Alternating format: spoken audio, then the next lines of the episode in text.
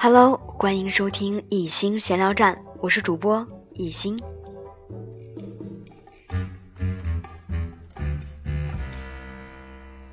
欢迎大家继续收听《十五岁上北大》专辑上篇第一章：学古筝，将任性进行到底。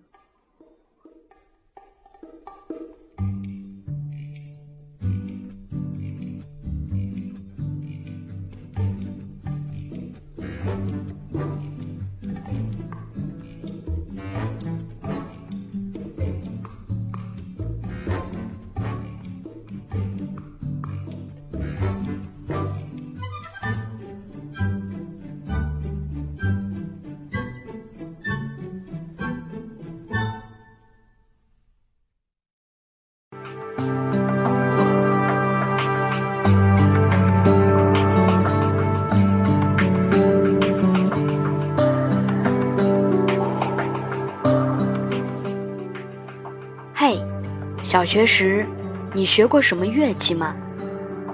学乐器的过程是苦多于乐，还是乐多于苦呢？你感到昔日的付出值得吗？尽管上幼儿园时我没什么兴趣爱好，但这并没有打击父母培养我的信心。在我上小学后，不少学生家长都会让孩子在课余学一门乐器，而当时最被广泛选择的乐器便是电子琴。在我上小学一年级时，班上十几名同学的家长纷纷给孩子报名学习电子琴，于是不甘落后的爸爸妈妈也给我买了一架电子琴，期待我也开始学琴。然而我却发现自己不太喜欢电子琴，用手指触碰琴键时，我找不到感觉。渐渐的。电子琴成了家里的一件普通陈设。有一天，我打开电视，看到一位身着飘逸秀美的中国传统服饰的女子，在弹奏一种神奇的乐器。它很长，有两只琴脚，一摆放在那里就气势夺人。它有二十几根琴弦，弹奏起来。声音洪亮、清脆，曲调流畅动听，可强可弱，可刚可柔，把人带入种种奇妙的境界。瞬间，我惊呆了，这才是我渴望的乐器。于是我告诉妈妈，我要学的不是电子琴，而是电视上那位女子弹奏的乐器。古筝。提出这个要求的时候，我感到自己是个任性的孩子。原本以为妈妈会很生气，但是出乎我的意料，妈妈只是对我说：“电子琴是妈妈给你选择的，你不喜欢，妈妈并不怪你。但是古筝是你自己选择的，如果妈妈支持你的选择，你能坚持下来吗？”能，妈妈相信了我的承诺。几天后，家里便多了一架古筝，而我也开始了全新的音乐之路。然而，音乐之路谈何容易？学古筝的五年是提升技艺的五年，更是磨练心智的五年。学古筝磨练的不仅是我的心智。更是全家人的心智。初学的前几个礼拜，新鲜感还在。那时只要手指碰到琴弦，弹出声音，自己就很兴奋。但是，一段时间之后，我便开始觉得厌倦了。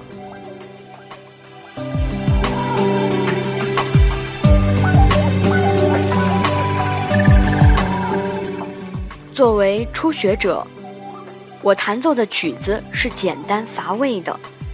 由于技法不熟我总是弹出大量的噪音。一连几十分钟浸泡在噪音中怎能让人不心烦？弹者烦，爸爸妈妈作为听者，其感受更可想而知。但是想到自己任性的选择，我告诉自己，绝不能因烦而止步，就这样坚持着。一年后，我终于可以弹奏出简单而流畅的旋律了。随着年级的增长，我们的课业负担越来越重，古筝老师对我的要求也越来越高。此时，我开始体会到了一个“累”字。每天放学回家后，写完作业，做完课外练习，我还要挤出一个小时来弹古筝。不少一同开始学古筝的小伙伴，都在这个时候放弃了。起初，我也有所抱怨，但是我逐渐发现自己的身体并不累。所谓累，实际上是一种消极的心态。当我尝试着换一个角度，把完成任务的态度变成到音乐王国里畅游一番的态度，再来练习，我发现这一个小时过得飞快，而且充满乐趣。我感到自己学古筝已经上道了。当我不再感到练琴很累时，新的问题又出现了。七级以上的曲目难度骤然增加，一个“难”字，让不少同伴对考古筝八级、九级望而却步。当时的我左右手协调性很差，别人学一遍，我必须要学两到三遍才能学会。但是想到当年的承诺，我还是决定坚持。我渐渐发现。只要投入进去，便能体会到一种不可言说之妙。或许，对于古筝学习，我已经登堂入室了。考完了中央音乐学院和中国音协的九级，古筝的业余学习生涯就圆满结束了。几年前，古筝特长班上同时开始学的三十几人，坚持到九级的只有三人。我很庆幸自己成为了其中之一。回顾这一路，感慨万千。可以说，在学习古筝的过程中，在会弹曲子之外，我也有了一些其他的收获。首先，音乐赋予了我灵感。学习古筝以后，我常能从音乐中获得对生活、学习的感悟，心更静了，思路更快了。感觉也更灵敏了。其次，学古筝的过程培养了我坚韧的品质，能坚持做好一件事，便能坚持做好许多事。学习古筝的经历让我培养了善始善终的习惯。再次，每一次登台演出都增加了我对自己的信心。我第一次登台演出是在小学二年级，演出前。我非常紧张，此时，妈妈对我说：“别太在意台下，只把观众当做青菜萝卜，认真弹你的。”青菜萝卜，多么有意思的比喻！我顿时被逗笑了，紧张在这一瞬间被化解了。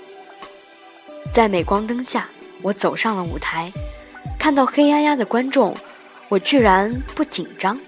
反而感到很轻松，因为我想到了青菜萝卜。很快，我进入了一种前所未有的兴奋状态。就这样，第一次演出成功了，接着便有了第二次、第三次。登台演出的经历让我觉得自己是一个很棒的人。后来，在我求学路上的不断突围，与这种最初的信心是分不开的。此外，学古筝还提升了我的底蕴。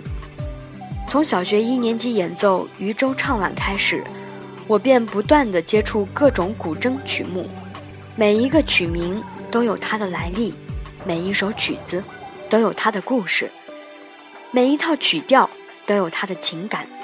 有些曲子很好理解，比如《丰收锣鼓》展现了丰收时节的欢腾气象，《雪山春晓》表达了雪山下的藏族人民对春天到来的喜悦，《浏阳河》井冈山上的太阳是红色曲目，也很容易把握。有些曲子比较怪异。如《焦窗夜雨》《香山社鼓》《林冲夜奔》这些曲子，我是抱着凑热闹的心态学习的。有些曲子意境太高远，如《高山流水》《梅花三弄》《春江花月夜》，我只能弹奏其音，却难以驾驭其神，更理解不了其内涵，又怎么会理解不了呢？蓦然回首，我发现古筝学习早已为我结上了一条中华文化的纽带，让我有了厚重的底蕴。拨动琴弦，奏出的是中国文化与历史之音。古典乐器演奏的曲目往往曲高和寡，其影响力当然比不上流行歌曲。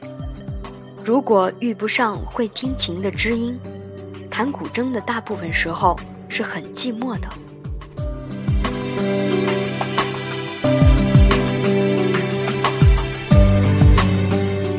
但是，如果我们换个角度来看，把学习这门乐器当做一种对古韵的传承，我们会发现，能够学习这门乐器，作为一个现代人，这实在是一种。近似奢侈的幸运，这一点我的古筝老师，当年中央音乐学院的高材生，现在的古筝演奏家孙卓老师也曾跟我讲过。看到今天越来越多的家长带孩子学习乐器、舞蹈、绘画、书法等，我想首先祝福所有对艺术有追求的家长和孩子们，学艺术。就是追求真善美，当然，追求的基础是自己感兴趣，艺术是不能强求的。学习艺术最忌讳的就是抱有太强的功利心，抱着太大的功利心，你就会计较，会痛苦。放下功利心，简单的追求，执着的坚守，快乐的投入，我相信，你的努力绝不会白费。而且，回报会以你想象不到的方式，长远的出现在未来的生活中。最后，回到一开始的任性一说，的确，学古筝是我任性的选择。有些时候，任性不是个贬义词，它是个中性词，它是随心的愿望，瞬间的承诺，但更需要良久的坚持。如果我们任性的想做一件事，就让我们勇敢的把任性坚持到底。